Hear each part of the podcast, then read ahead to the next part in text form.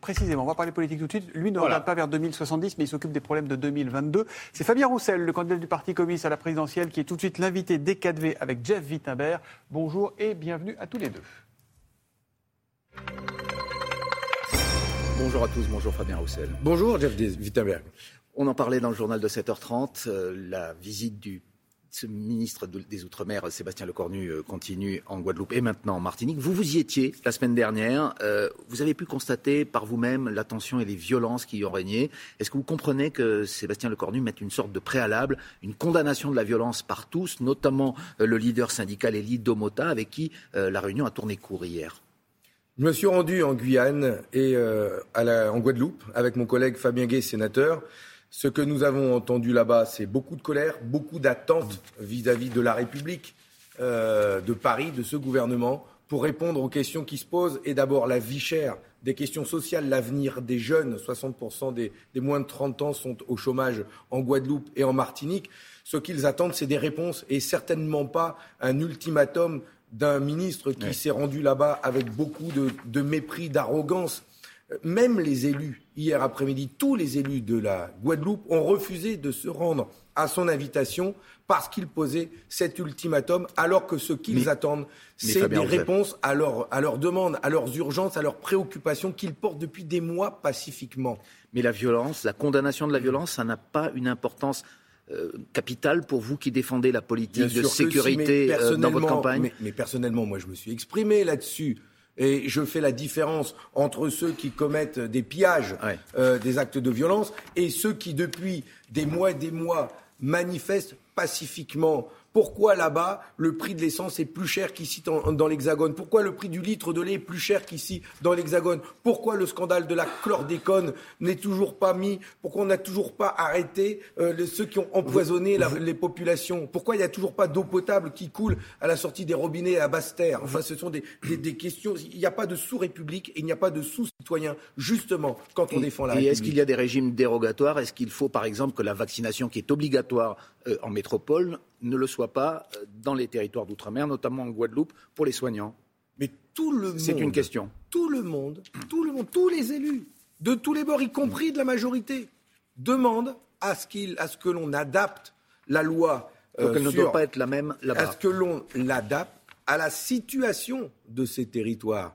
Il faut l'adapter parce qu'ils n'ont pas les mêmes taux de vaccination, y compris le pass sanitaire, j'ai entendu, pour les restaurateurs, alors que là-bas il fait chaud, ils mangent dehors, ne peut pas s'appliquer la même loi qu'ici. Avec un taux de vaccination de seulement 30%, ils n'ont pas les compensations économiques et ils perdent, ils perdent du chiffre d'affaires. Donc il faut adapter la loi. La question portée sur la vaccination obligatoire des soignants, est-ce qu'il faut faire une exception en Guadeloupe, comme le demandent euh, certains élus et certains syndicats. Comme le demandent tous les élus, oui, il faut le faire, car ils ont besoin des soignants pour faire face à l'urgence. Imaginez que le nouveau variant arrive justement là-bas, ils vont avoir besoin de tout le monde, des pompiers, des soignantes et des soignants vaccinés. pour répondre aux besoins. Mais bien sûr, parce que nous faisons face à l'urgence, nous les avons applaudis, soutenus, ils doivent être soutenus jusqu'au bout pour faire face à, la lutte contre la Covid et toutes les autres maladies, y compris, je pense, au service diabétologie qui était fermé au CHU de Guadeloupe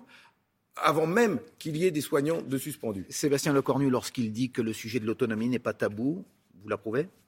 Pour vous non plus? Mais c'est une provocation, c'est un contre-feu. La question qui se pose, c'est pas l'autonomie, c'est pas l'autonomie qui va répondre à la question de, euh, de, la hausse du prix de l'essence ou, des prix de l'alimentation. Ce n'est pas la solution. Enfin, c'est pas, c'est l'urgence, c'est pas celle-là. On parlait du Covid. Ici même, à votre place, euh, Bruno Le Maire, le ministre de l'économie et des finances, disait hier Nous serons toujours là pour protéger en toutes circonstances les salariés et les entreprises. Vous faites confiance au gouvernement, vous allez nous le dire, pour restaurer la politique du quoi qu'il en coûte? Justement, j'ai un coup de colère à porter. Nous, sommes nous allons fêter la Saint-Éloi, la fête des métallos. Et dans notre pays, en ce moment, plus de 1000 emplois sont menacés dans la métallurgie, et je pense à ceux des fonderies et notamment de la SAM dans l'Aveyron, dans le bassin de Decazeville. Aveyronnaise de métallurgie. Tout à fait. Il y a là euh, 300 emplois menacés suite à un coup de poignard dans le dos. Un coup de poignard de l'État et de Renault. Renault qui refuse de s'engager sur des commandes fermes. Et de l'État, Bruno Le Maire, qui a dit à la veille du tribunal, de la tenue du tribunal, que le plan de reprise n'était pas viable. C'est tout simplement tirer un trait sur euh, des compétences, des savoir-faire dont nous avons besoin dans notre pays. Quand nous disons tous qu'il faut réindustrialiser la France, ça commence par préserver, par mettre sous cloche chacune de ces entreprises et leur permettre les moyens de se moderniser, de se développer et d'être viables. Mettre sous cloche, je reprends votre expression. Ça veut dire, Monsieur Roussel, que les entreprises comme celle que vous venez de citer, la société avéronaise de métallurgie, qui ne vendent plus euh, leurs produits, leur production aujourd'hui, peut-être à cause de la cause de la crise du Covid, doivent être aidées. Non, mais pas du tout. Non, non. Non, non, mais, quelle est, la réalité? non, mais il, faut, il faut, par exemple, quand vous dites mettre sous cloche, ça veut dire quoi? Nationaliser ces entreprises? Aujourd'hui, d'ailleurs, j'interpelle le président de la République.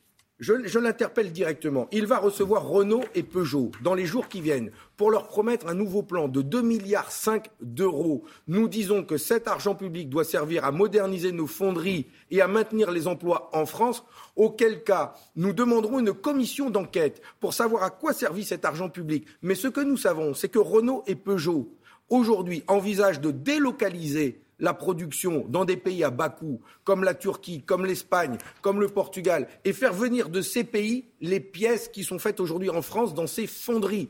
Ça, ça c'est ça le coup de poignard dans le dos dont je dis à notre industrie que je dénonce, et euh, nous ne laisserons pas faire. Nous avons des propositions à faire pour maintenir et ces emplois, et ces compétences, et ces usines en France. Alors, ce seront vos propositions de candidats à la présidentielle. Il y en a un qu'on attend aujourd'hui euh, dont la candidature devrait être annoncée, c'est Éric Zemmour.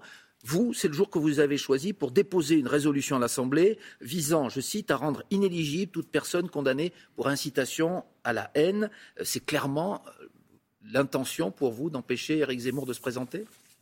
Ah, mon intention n'est pas d'empêcher qui que ce soit de se présenter à l'élection présidentielle. Il y a des règles et donc euh, elles doivent être respectées. Tout ce que je demande, c'est que dans notre pays, euh, les propos racistes et antisémites soient bannis du débat public c'est interdit par la loi, par la loi Guesso euh, de 1992, et euh, toute personne qui prononce des propos racistes ou antisémites, c'est la justice qui intervient. Exactement, doivent être euh, condamnées d'inéligibilité comme c'est prévu dans la loi. Je propose une résolution qui invite le gouvernement à rappeler la loi, toute la loi, rien que la loi. Et ensuite, si quelqu'un se sent visé, c'est son problème.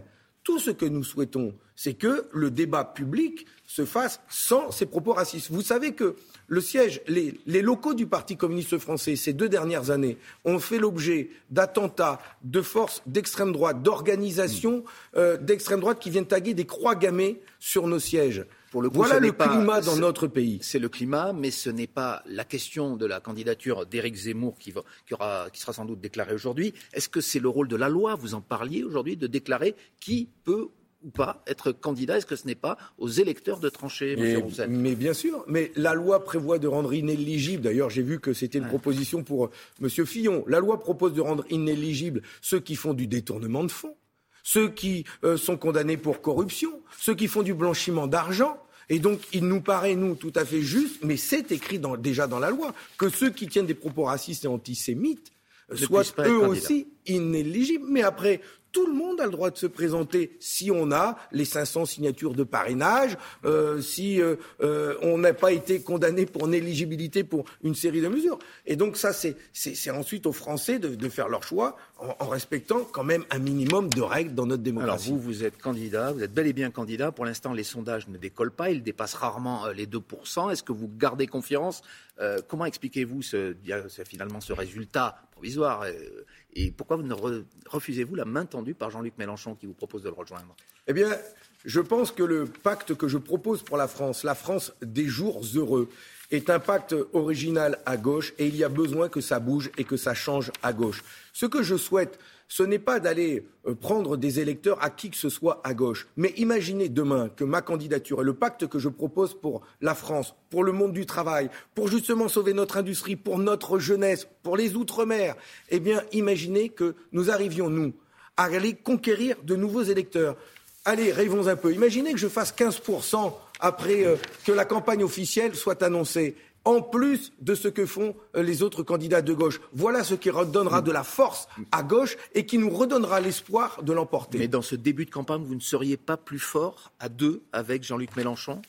Mais l'addition, la, mais l'addition en politique ne fait jamais euh, une somme égale parce que euh, nous avons des différences. Et nous avons vu que nous ne parlons pas de la même manière, que ce soit sur les questions de sécurité, que des questions d'énergie, euh, notamment sur le nucléaire, ou sur les questions liées à la laïcité. Nous avons donc besoin, je veux porter, moi, une candidature de gauche, républicaine, laïque, sociale, écologiste. C'est l'engagement que je prends eh avec mon parti pour la France. Ce matin. Merci beaucoup, Fabien Roussel. Merci beaucoup. La question qui se pose n'est pas celle de l'autonomie.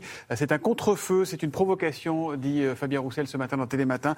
Pour lui, en Guadeloupe, le problème, c'est le vrai problème, celui du coût de la vie et le coût de carburant en particulier. Notez qu'en politique, le rendez-vous de la journée, ce sera ce soir à 21h05 avec le dernier débat des candidats à la primaire LR, débat qui vous sera proposé par Léa Salamé et Laurent Guigné.